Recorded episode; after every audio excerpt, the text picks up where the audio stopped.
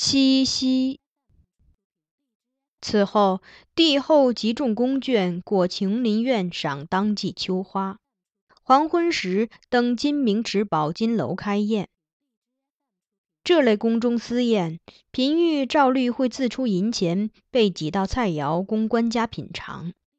今日献的主菜是二十八枚江南新运至京城的一品新蟹，个儿大高肥，被蒸得色泽金红。置于白瓷碟中，十分好看。岂料金上一见之下，竟皱起了眉头，唤来人手中问：“如今这时节，京中竟会有此物？起价几何？”人手中躬身道：“每枚千钱，这是娘子们的一点心意，节前特意嘱咐御膳局找来进献给官家的。”金上愤然不乐，环顾众嫔御，问：“这一下主便费二十八千？”众嫔御无言以对。金上歌主并不识谢。皇后见状，命内侍将谢撤下，官家才肯进膳。帝后坐于殿中御座上，两侧嫔御坐席依次分列。公主席位在金上之侧，虽离他最近，但并不相连，中间约有五六尺的距离。趁娘子们凝神看席间歌舞之际，公主弯腰低首，向父亲那边探身，压低了声音，轻轻唤：“爹爹。”金上见他做此神秘状，不由微笑，亦向他侧身，低声问：“何事？”公主用她耳语般的声音继续说：“我知道你为什么不吃螃蟹。”哦，金上故意挑挑眉角，问：“为什么呢？”我回头再告诉你。公主抿嘴一笑，迅速坐直，然后转手对身后侍立的我说：“怀吉，给我剥个菱角。”晚宴后。有内侍入报说，水殿前乞巧彩楼已扎好。于是金上牵了公主，并带那几位皇后与张娘子的养女前往。下楼时，金上再提公主宴上所言。公主道：“爹爹不吃螃蟹，不是因为螃蟹不好吃，而是觉得太贵。如果吃了，传到宫外去，今年的螃蟹还会更贵。”就像爹爹说张娘子的冠子不好，其实不是冠子不好看，而是上面的珠子太贵。好了好了，金上含笑打断他，心里明白就好，不必说出来。公主笑着点头，又道：“女儿有一事想问爹爹，望爹爹如实回答。”金上许他说。公主遂问：“今日彩儿、静奴与秋荷，谁给娘子梳的发样好？”金上正欲开口，公主却又止住他，认真补充道：“爹爹一定要说实话。”金上微笑，回首看看身后，见只有王昭明和我紧跟着，其余众人尚离得远，便弯腰低声对公主说出了实话。秋荷，公主嘟嘟嘴，不满道：“那爹爹为何不让秋荷做私事？娘娘、姐姐和我都喜欢秋荷，难道爹爹不喜欢她吗？”“嗯，喜欢。”金上笑笑，依然牵着公主手缓步走，语调温和从容。但是徽柔。我们越喜欢一个人，就越不能让别人看出我们喜欢他。将对他的喜爱行之于色，就等于把他置于风口浪尖上，让他成为众矢之的，明枪暗箭会接踵而至，终将害了他。公主蹙眉思索，又问：“爹爹是怕上福局的内人嫉妒秋荷？”呵呵。肩上抚一抚他头发，也许。顿了顿，又说：“这话你且记住：真的喜欢一个人，就别对他太好，别让他人发现，甚至也不要让他自己觉察到你有多喜欢他。哦，公主似懂非懂，想了想，还是问出来：“为什么不能让他知道呢？”金上微笑摇头，讳莫如深。我回头再告诉你。七夕之夜，京中贵家多与雕木彩缎结成一座彩楼，立于庭中，名为乞巧楼。其上铺陈花瓜、酒制、笔砚、针线，以及着彩衣的泥孩儿摩诃勒。夜间，男童才诗吟咏，女郎穿针成巧，焚香列拜，称之为奇巧。今上命结彩楼于水殿前，檐下宫灯高悬，天上星河璀璨，池中秋水波光粼粼。且又有宫人以黄蜡铸为浮燕、鸳鸯、鲑鱼、莲荷之类，皆彩画金缕，点燃顶端灯芯后，置于池中，任其飘去，谓之水上浮，与满琼星月相映成趣。公主先点了几个水上浮，又拿起摩诃勒玩，嫌其中的女孩衣裳不好看，遂对众女伴说。我们给摩诃勒换几身衣裙吧，看谁做的最好看。女伴们答应，各拿了一个摩诃勒，又纷纷取出罗帕、绢花等可用布片，为这泥偶做装饰。公主则命人从池中摘了朵荷花，自己拆了几片花瓣，在那女孩腰上围了一圈，以丝带系好，扬手给众人看。皇后与其他几位嫔御在侧，皆赞她有巧思。待到了乞巧时辰，公主拿起七孔针，不一会儿便穿好线。众夫人又赞她，她却一摆手，直言道：“这孔快有铜钱儿那么大，线穿不过，倒比穿过要难。”闻者无不笑。乞巧用的针是特制的。并非平常用的缝衣针，针体扁平，上有七孔，但针眼极大。虽乞巧需要引线从七孔中依序穿过，但对八九岁的女孩来说相当容易。待女童们皆穿好针，公主率众焚香列拜于彩楼前。仪式结束，她意犹未尽，问皇后：“娘娘，这就没事做了吗？”皇后含笑道：“昔日我在娘家时，还玩过一种游戏。先许个愿，然后拿一枚铜钱侧立着，以指去弹，让它转动。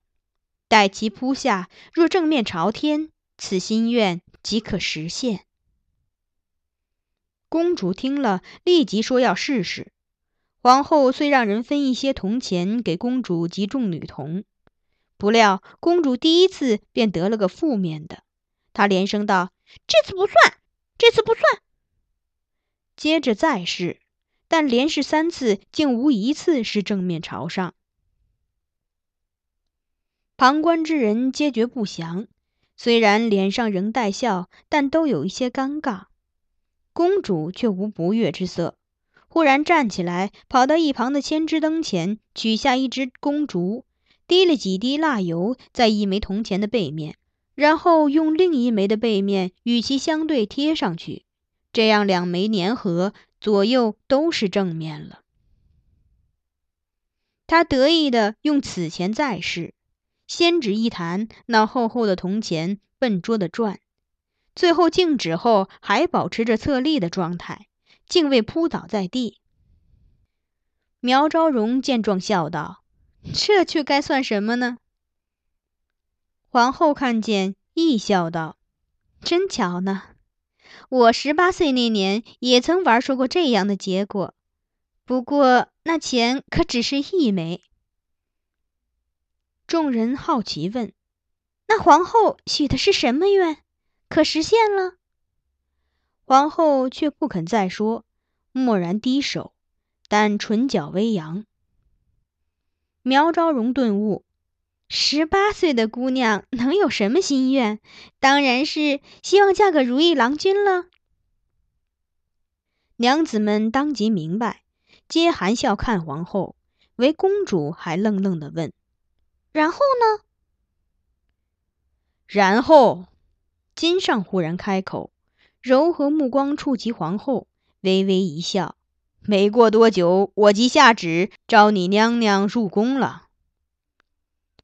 原来如此，公主拍手笑，那是好兆头了。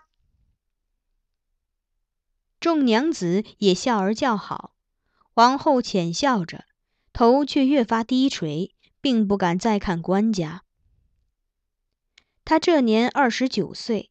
但这飞霞扑面的神态，却似闺中少女，这般温柔，大异于我往昔所见那冷静淡定、含微不露的中宫形象。慧柔，金上于此时唤公主，将众人注意力引回至公主身上。既有好兆头，且说说你许了什么愿？呀！公主圆睁双眼，惊呼一声，随即又撅起了嘴，很是懊恼：“刚才我忘记许愿了。”金上让公主许愿再试，苗昭荣却道：“她这么糊里糊涂、冒冒失失的，再试下去，不定又生出什么花样。不如改玩别的吧。”昭荣大概是担心公主再测出不祥之兆。金上听了，颔首同意。公主却又犯愁，但可玩的都已经玩过了，还能做什么呢？我看着仍在他手里的那对铜钱，忽然想起欧阳修的那句“堂上拨钱，堂下走”，心中有一模糊的念头倏然闪过。公主。我欠身向他建议道：“不妨召董内人来，拨钱为戏。”公主明眸闪亮，笑道：“好呀，她最近一直在准备梳头的事，很久没与我补钱了，快叫她过来。”我答应，亲自去找秋荷。秋荷那时独自立于水殿一侧栏杆边。凝视水中闭合的荷花蓓蕾，目光脉脉，微嫌笑意。不知这槛外流水承载着何等赏心乐事，他神思游离于周遭宫阙盛景之外。我连唤他三声，他才惊觉回首，像是被我窥破了什么秘密。他羞赧低眉，听了我转告的话，便匆匆赶到公主身边去。彼时更深露重，金上命众娘子们先回院中歇息，再带了皇后苗昭容、公主及几位姑娘入殿，命于御座下方设瑶席，以备女孩们拨钱。这次公主要求分组来玩，她和秋荷一组，另一组是范姑娘和周姑娘，综合每组两人成绩为最后结果。两位姑娘不依，说秋荷技艺最好，谁与她同组必然取胜。公主也坦然承认，道：“我就是想赢呀！平日都是你们取胜，今日过节，你们好歹也放我一马，让我高高兴兴扳回一局吧。”姑娘们既见她这样说，也就笑而应允。四个女孩各据一方，开始拨钱。拨钱声悦耳如灵动，姑娘们笑语渐于其中。把钱舞得最好看的，自然还是秋荷。每次抛接动作皆如行云流水，连对手都为她叫好。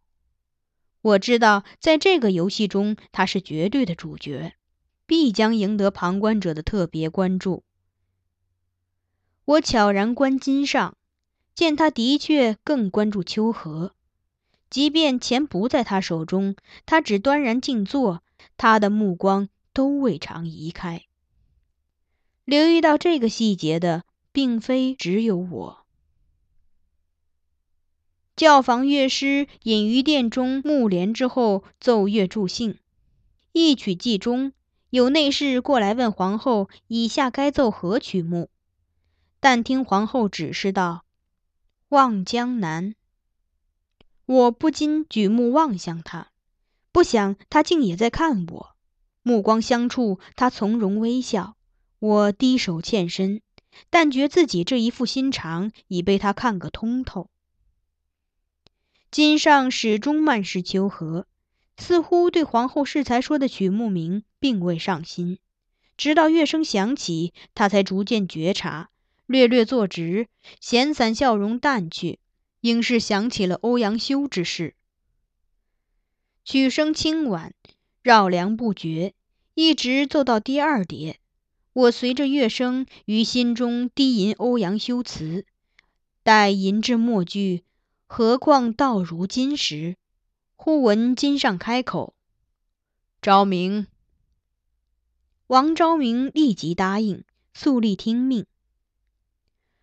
欧阳修的案子，你去勘察吧。金上道，叹了叹气，他又补充道：“可要勘察仔细了。”别冤枉了谁！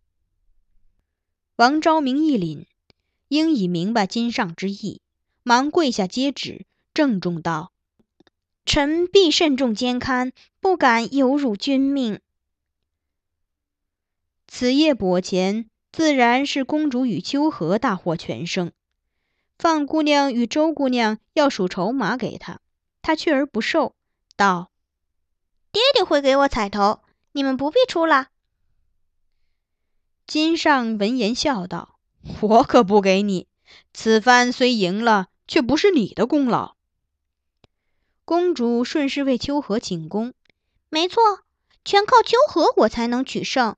那爹爹就多赏些东西给他吧。”金上颔首，温言问秋荷：“秋荷，你想要什么？”秋荷只是低头摆手，说。公主肯屈尊与奴婢游戏，于秋荷已是莫大福分，岂敢再邀功请赏？你跟他玩，无异于做他师傅，是在教他技艺，有功岂可不受禄？金上道，也不再听秋荷推辞，转顾皇后，微笑问：“咱们该赏他什么好？”皇后亦笑道。他这师傅对公主一向尽心尽力，臣妾一时也想不到赏什么好，就怕给的东西他不喜欢。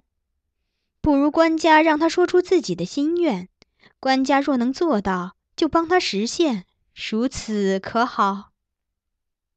金上连声道好，问秋荷有何心意。秋荷踟蹰，最后还是轻声道：“奴家。”暂未想到，那我今日且给你这一承诺。官家说，将来你想好了就告诉我，只要我能做到，就助你达成心愿。秋荷举手加额，郑重下拜谢恩，再次起身时，目中有微光闪动，恬静神情里透着几分不张扬的喜悦。我猜他一定是有心愿的。因获皇帝的承诺，他的未来开始有了一抹亮色。我很乐意看到这个结果。有希望的人生总是快乐的，他日后应该会过得开心些了。到了八月，欧阳修的案子终于有了结果。在查看苏安氏与王昭明审案结论，在与宰执商议后。今上下旨，降欧阳修为知制诰，知滁州。与此同时，也降苏安氏为殿中丞，兼泰州盐税；逐王昭明出京，兼寿春县酒税。不久后，审案经过传至晋中。王昭明前往开封府狱，见苏安氏所看案牍，皆指欧阳修乱伦盗生。即骇然道：“昭明在官家左右，但见官家无三日不说欧阳修。如今审判所堪，是为迎合宰相之意。一日官家若不悦，昭明性命难保。苏安氏道：“此事既属实，今上应不会怪罪。”王昭明则问他：“欧阳修是否已认罪？”苏安氏答说：“他拒不认罪，不如锻炼。”所谓锻炼，是指严刑拷问，迫人认罪。王昭明连连摇头，肃然道：“官家令我监勘，是要我秉公处理，以尽公道。锻炼，这是什么话？”苏安氏闻之大惧，不敢再论道生，但和欧阳修用张氏资金买田产立户之事。金上随即以此罪名为欧阳修结案，贾昌朝等人自然不满，无奈军意已决，无意改变，遂以苏安氏、王昭明审案不力为由，坚持要金上惩罚这二人。最后，金上妥协，做了上述决定。王昭明出宫那日，我立于西华门内目送他，常年折腰侍立。他的背已直不起来了，就这样弓着缓步朝外。他数步一回头，不时举袖拭泪，亦极凄恻。待他走出门，沉重的宫门随即徐徐合拢，我才想起，现在又到了进门关闭的时候。举手望天，看头上乱云逐霞，昏鸦飞过。如此良久，心情亦随那轮暗红残阳一点点沉了下去。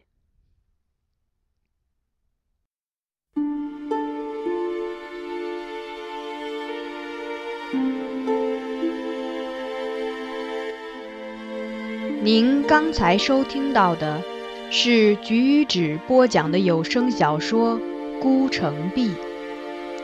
欢迎继续收听。